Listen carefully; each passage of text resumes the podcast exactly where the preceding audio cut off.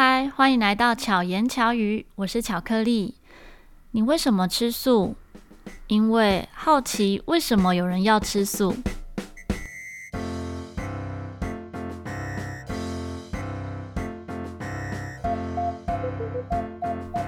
只要遇到刚认识我的朋友，知道我吃素呢，第一个问题通常就会是：哎，你为什么吃素？其实台湾吃素的人蛮多的。有的因为宗教，也有人可能是许愿，为了还愿。那么最近呢，也更多人是因为环保、因为爱动物等等的原因吃素。好，今天的这个话题呢，不严肃，不用担心。好，从我第一次呢接触到有人吃素哈这个概念呢，大概是我国小的时候。国小的时候，同班的一位同学呢，他就吃素。那么我们那时候也会带一些零食啊去学校吃，不像现在的国小那么严格，我觉得都不能带零食去学校。那这位同学呢，他每一次吃零食之前，他都会看一下后面的成分。我还有印象，有一次好像是吃虾味鲜还是什么，然后他就看，他就说这个有虾。我说这里面没有虾啊，它不就是不锈是粉吗？怎么会有虾呢？又看不到虾，但是其实那个成分里面就有虾的成分，所以他就不吃，好，他就不能吃这样子。那个时候就觉得，好，吃素好麻烦哦，这样就不可以吃爱吃的零食了耶。这是我对素食的第一个印象。后来再接触到吃素这件事呢，哦，如果大家有听过第七集的节目的话，应该就有印象。嗯，我小时候就是家，我妈妈就。的都是自己料理，那他自己也蛮喜欢吃蔬菜啊，然后吃素素食的，就是多菜少肉。可是对我们来说的话，其实都是均衡哦，就并没有是受到这个部分影响。但有一次呢，跟妈妈一起去一个活动里面，然后妈妈说：“那我们去做素桌。”我们做素食桌的时候，就遇到了一位西河六手哦，这一位先生。他就叫西河六手，在我第七集的节目里面呢，就有提到这一个事件。他就说：“你以后会吃素。”那在那个当下，当然觉得怎么可能呢、我就超爱吃肉的、而且，嗯、实际上这句话可能我们对每个人都都可以这么说，但是呢，做决定的还是自己。但那个时候就开始好奇，为什么有人要吃素？那。我是我会吃素吗？可是我很爱吃排骨饭啊，我也爱吃牛排啊，我才不可能吃素嘞。但也因为好奇，我就上网搜寻了很多素食相关的资料。在那个时候，素食的资讯其实非常少，但是还是可以查到一些关于素食的资料。就大概我国中的时候，然后也提到关于人体的结构。因为我们的牙齿哦，只要是草食性的动物呢，牙齿都会是像人类这样是平平的哈，就不会是有尖的，像老虎啊，或者是有尖的牙齿是可以撕肉这样。那如果是草食类的动物呢，就会是像人类的牙齿这样是比较平的。然后，所以从人体的结构，还有像我们的小肠和我们的肠子是比较长的，其实是适合消化。植物类的食物哈，然后如果是肉类的话，在身体里面停留太久就容易生病。所以现在其实也蛮多相关的报道，就是如果肉食太多的话，可能一些相关的疾病也有可能会产生。那这期节目并不是鼓励大家哈，就一定要吃素，只是分享我吃素的这个经过，然后跟我当初去收集到的这些资料。那么还有一些资料呢，就会提到说，哦，吃素比较环保，不会伤害地球这一些哈。那当然还有跟动物也会有关系。那我在那个时候就想说，嗯，不然自己吃吃看好了，总是要尝试才知道是不是适合，是不是真的吃素就有不一样。所以就跟当时交往的男朋友，就是国三的时候，就跟当时的男朋友约好说，那我们就一起吃素吧。那他也。很好，他就说好啊，那我们就一起吃素。刚开始吃素的时候，嗯，其实都都很没什么遇到困难，因为我都是我吃妈妈煮的嘛。那如果跟朋友们一起吃吃出去吃东西的话，因为我并没有被什么约束，所以我还记得我那时候去跟同学啊去那种小吃摊，我就说老板，我要贡丸汤不加贡丸，卤肉饭不加卤肉。所以后来只要我去到那个店，老板就说：“哦，你是贡丸汤不加贡丸，卤肉饭不加卤肉。”那对我来讲，反正就是重点是跟同学们有一起聚在一起，没有吃到肉那就好啦。所以在那时候只是选择好像少了一点，那呃，可是，在饮食上或是跟朋友们相聚啊，都没有什么遇到什么困难。可是呢，食欲一定是没有减少的嘛。所以还是有很多很想吃的东西，所以我就跟当时的男朋友呢，我们就在一个小笔记本上写下各自想吃的各种荤食，就决定啊，我们就大概吃素一年之后，就去大吃特吃好了。好，反正我们又没有许愿，也没有什么约束啊，就是只是自己想吃而吃的。我还记得我大概写了，我们都各自写了三十几样吧，其实写了哪些我也不太记得。但是第一大概吃素一年左右的时候，也没有记日期啊，就大约一年左右，我们就去吃了我最想吃的第一名，就是四周排骨。我也不知道这个还在不在，可是我印象非常深刻，连那个场景都记得。我们就点了一个四周排骨，我咬下排骨的第一口的时候，突然觉得很想哭，不是觉得太好吃很想哭，而是觉得很难过。我就看到一头牛被我杀了，然后我就跟我男朋友这样讲，我就说，我觉得我们以后还是吃素好了，因为我吃下去的时候就觉得好像看到一头牛被杀了。我男朋友就说：“哎，可是排骨是猪哎。”好，这个这是不是重点？只是当然那一餐呢，我还是把那一份餐点全部吃光光。因为我有一个习惯哦，就只要吃东西，我会尽量就是一定是把东西吃光光的。那既然这一只 猪呢都已经牺牲生命了，我们就是要把它吃光光嘛。那么在选择饮食上，其实真的没有所谓的对错，只是每个人接触到这件事的因缘不同。那我刚好在国中的时候有这个机会，然后有这样的决定，然后就。决定吃素，后来呢，也因为吃素的关系，所以就开始去搜寻更多相关于素食的一些资讯。那我自己是蛮喜欢把我喜欢的事物跟朋友分享，所以在我高中的时候，我是班上唯一一个带便当的人。哈，高一的时候，因为高中真的很少人带便当吧，我高一带便当去学校，那时候是每个班级都有一个蒸饭箱，那我。是唯一使用这个蒸饭箱的人，然后我带着便当哈，就蒸便当嘛。后来中午吃饭的时候，我旁边隔壁同学就看到我的便当，哇，看起来很好吃诶。我说对啊，因为我吃素，所以自己带便当。他就几次就跟着我分食我的便当之后，就决定好，那我就帮你也带一个便当好了。因为我妈妈非常会料理，所以呢，后来的中午就变成我妈妈就带了两个便当让我跟她一起吃，到最后。我现在高中的回忆呢，很大一个部分都停留在高中午餐吃饭的时候。为什么呢？到后来呢，我们是十几个同学一起吃饭，然后大部分都是素食。就是跟着我一起哦，就是我们就会排一长桌，然后有同学带饭，有同学可能带个面线，带不同的东西，然后我带各种菜，哦，可能带个五个菜这样子。那也有同学带不同的菜，然后就十几个人，我们就围一个长桌，然后一起吃饭。我们还用蒸饭箱做出很多变化，比如说用蒸饭箱，好，温度调高一点来煮汤、煮粥、煮各种的东西。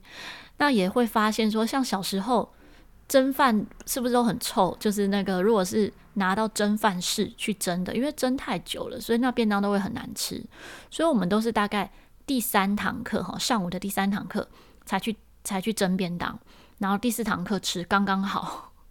然后如果是要煮成粥呢，可能就是什么时间，我们就会这样去算时间。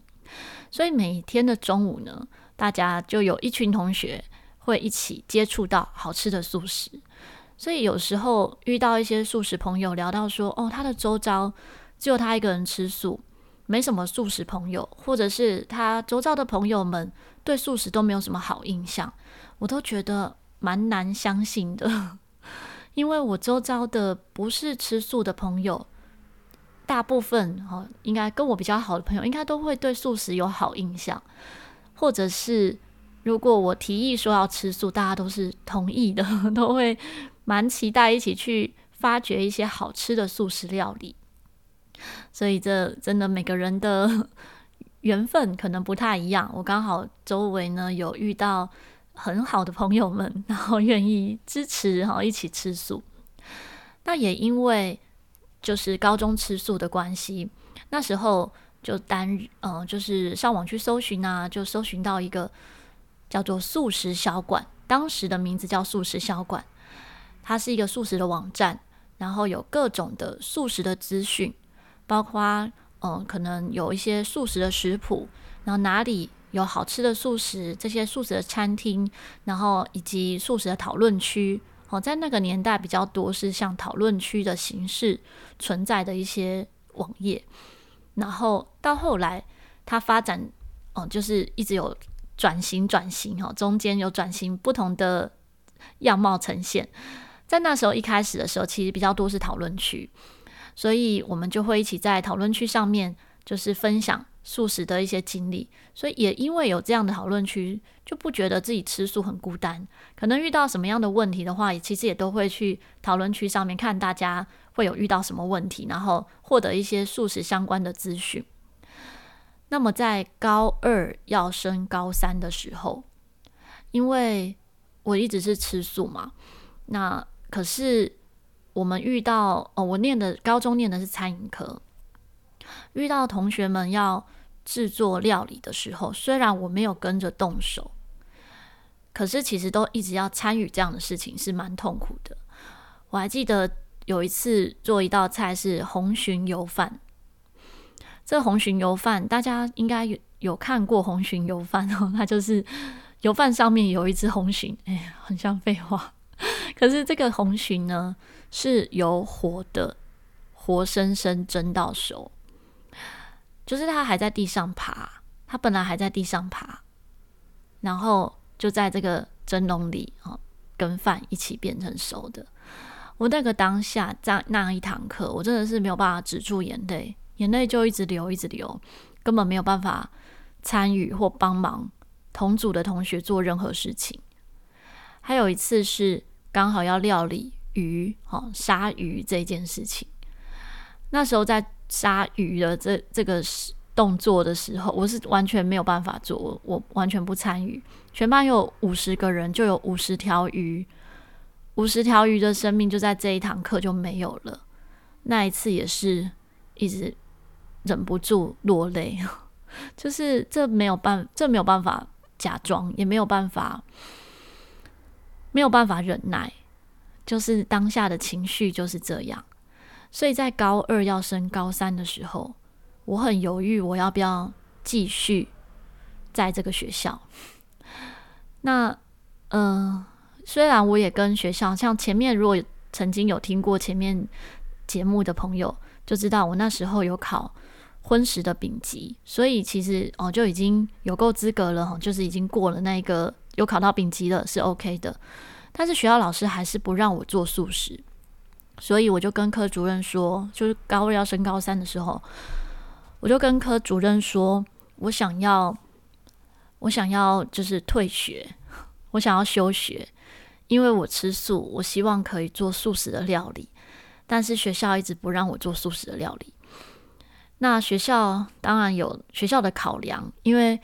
对学校来说，对老师们来说，准备原本的课程的教案，就是原本的那些食谱，要再为你再准备一个素食的食谱是很困难、很麻烦的。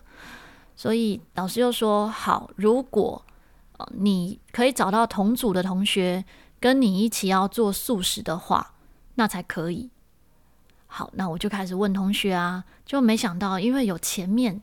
同学们其实中午跟我一起吃素，所以对素食是有好印象的。那时候在统计的时候，竟然有两组的同学想要一起做素食，老师就说不行，只能一组。那同学们就抗议啦，为什么只能一组，不能两组？好，总之最后我们就我们班就有两组的同学吃素。那在当时，我刚刚说到我国中的男朋友，那时候呢，其实我们已经分手，到高中分手了。可到高中的时候，他是我隔壁班，好，他也吃素，所以他们班呢知道我我们这边哦就是要做素食，他们班也有就是做素食，哦，就变成我们两个班呢，其实就有各有一些同学是做素食。那老师就觉得这样子，那你们的食谱就要自己去想办法，自己准备。所以不管荤食的是什么样的菜色，我们就要想办法在素食上面做出相同的菜色。